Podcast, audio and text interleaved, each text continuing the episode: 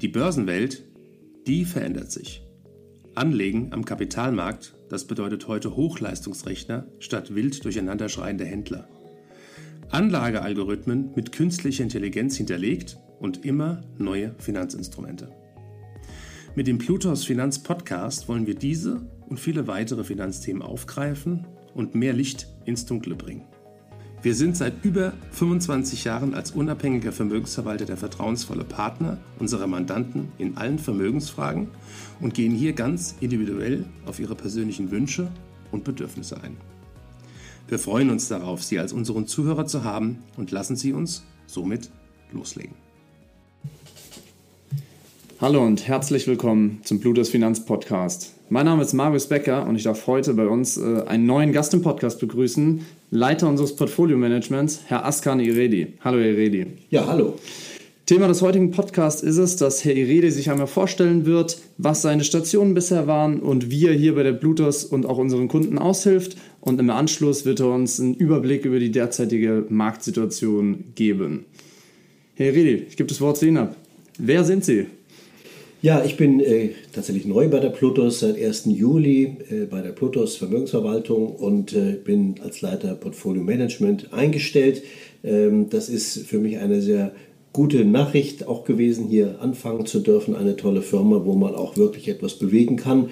Und äh, das ist jetzt auch so gesehen für mich ein toller Start. Ich bin 56 Jahre alt, verfüge man ahnt es schon über viele Jahre Erfahrung im Markt. Ich habe in den 90er Jahren ähm, gestartet, äh, erst im Handel, auch an der Frankfurter Börse, dann war ich später bei der Postbank im Depot Management, im damals noch üblichen sogenannten Eigenhandel tätig, habe dort das Aktienteam verantwortet bei der Postbank bis 2010. Ähm, natürlich waren dazwischen auch ganz besondere Ereignisse wie der große Dotcom-Crash in den Jahren 2000 bis 2003 oder auch natürlich insbesondere die Finanzkrise 2007 oder 2008. Alles das waren große Herausforderungen, die auch wirklich gut gelaufen sind für das Team damals und uns. Ähm, dann habe ich fünf Jahre Selbstständigkeit eingelegt. Das war auch eine sehr spannende und abwechslungsreiche Zeit. War dann nochmal fünf Jahre Leiter Port, äh, Portfolio Management Aktien bei der DZ Privatbank und bin jetzt hier, wie gesagt, glücklich angekommen, weil ein tolles Haus, wo man auch wirklich was bewegen kann und erreichen kann. Hey Redi, vielen Dank für die Vorstellung. Kommen wir zum, zur Marktsituation. Wie betrachten Sie derzeit den Markt und wie sehen Sie vielleicht äh, die Zukunft des Marktes kurz- und mittelfristig?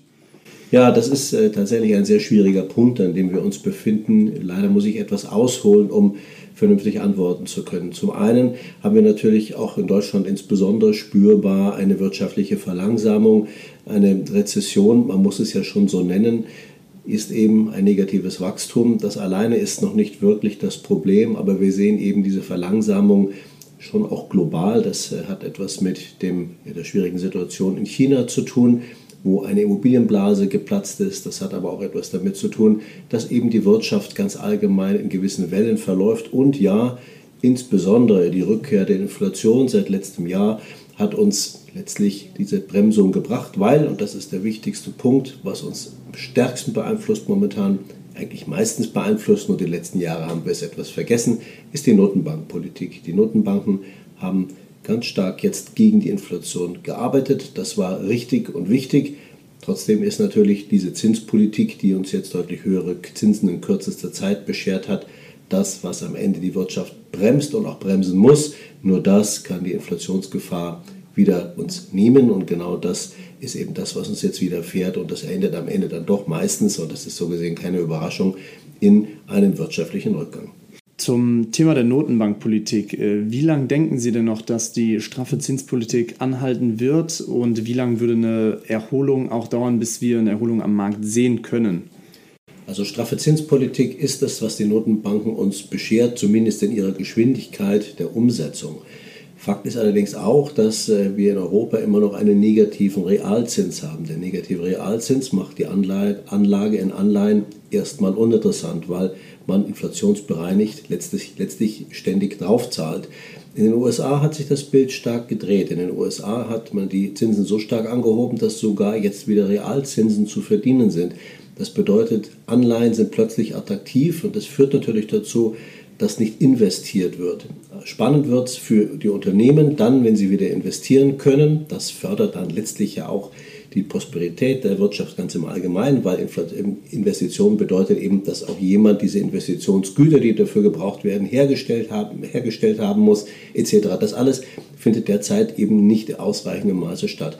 In Europa ist es etwas schwieriger, weil die EZB, naja, ich würde sagen, erstmal zögerlich gehandelt hat, dann eben die Zinsen nicht so stark angehoben hat und sich jetzt in der Rolle sieht, immer noch zu gucken oder auch gucken zu müssen, noch stärker nachsteuern zu müssen. Deswegen ja auch in der jüngsten Vergangenheit eine Entscheidung der FED, die Zinsen beizubehalten. Erstmal, also keine weitere Zinserhöhung, kam ja vorletzte Woche durch die FED als auch äh, letzte Woche durch die EZB.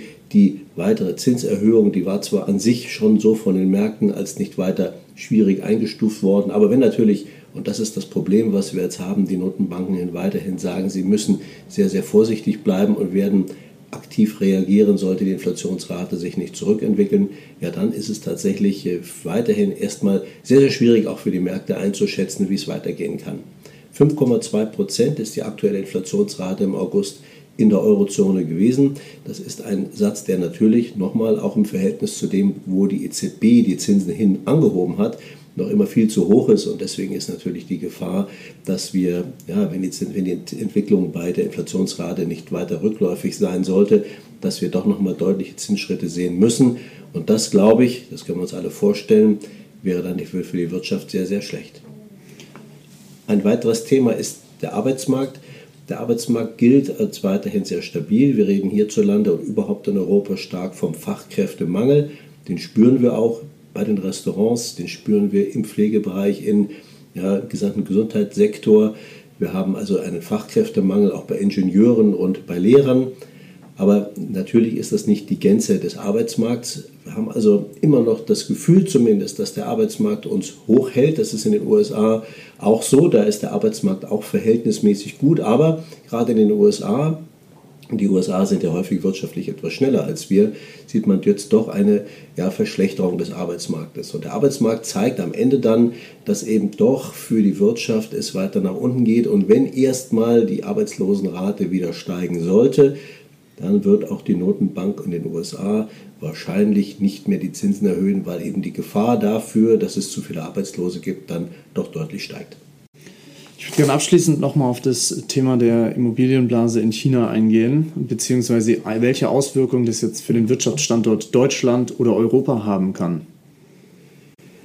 Das Platzen der Immobilienblase in China ist an sich ähm, für viele Beobachter ja noch gar keine große Überraschung gewesen. Man darf nicht vergessen, dass die Chinesen ja aus einer eher landwirtschaftlich geprägten ja, äh, Gesellschaft kommen und in kürzester Zeit stark aufgeholt haben. Es ist unglaublich gebaut worden. Ich habe mich selber davon mal überzeugen können.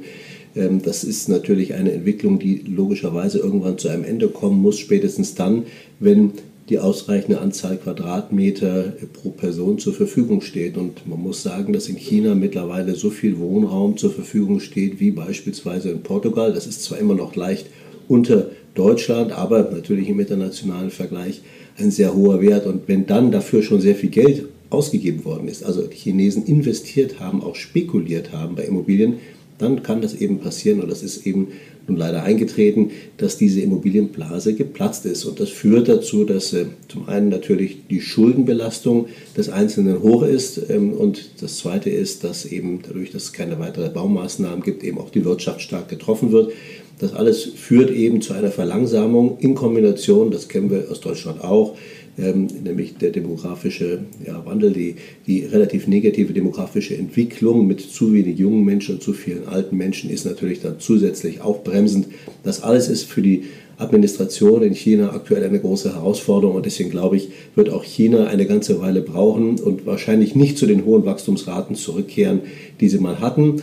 Man sieht einen Wandel in China. Der Binnenmarkt ist wichtiger geworden. Der Konsument, der Einzelne, der Verbraucher steht jetzt stärker im Mittelpunkt. Wir haben diese Entwicklung ja auch in den USA beobachtet, dass also erstmal die Unternehmen eigentlich die Wirtschaft prägen und später dann doch stärker der Konsument in Erscheinung tritt und eben letztlich der Konsument die Wirtschaftsleistung maßgeblich prägt. Dieser Weg ist in China nun auch eingeschlagen und deswegen ist natürlich der Verbraucher wichtig. China wird als Wirtschaftsmacht nicht ausfallen, ganz im Gegenteil. Wir sehen die Erfolge aktuell zum Beispiel bei der E-Mobilität.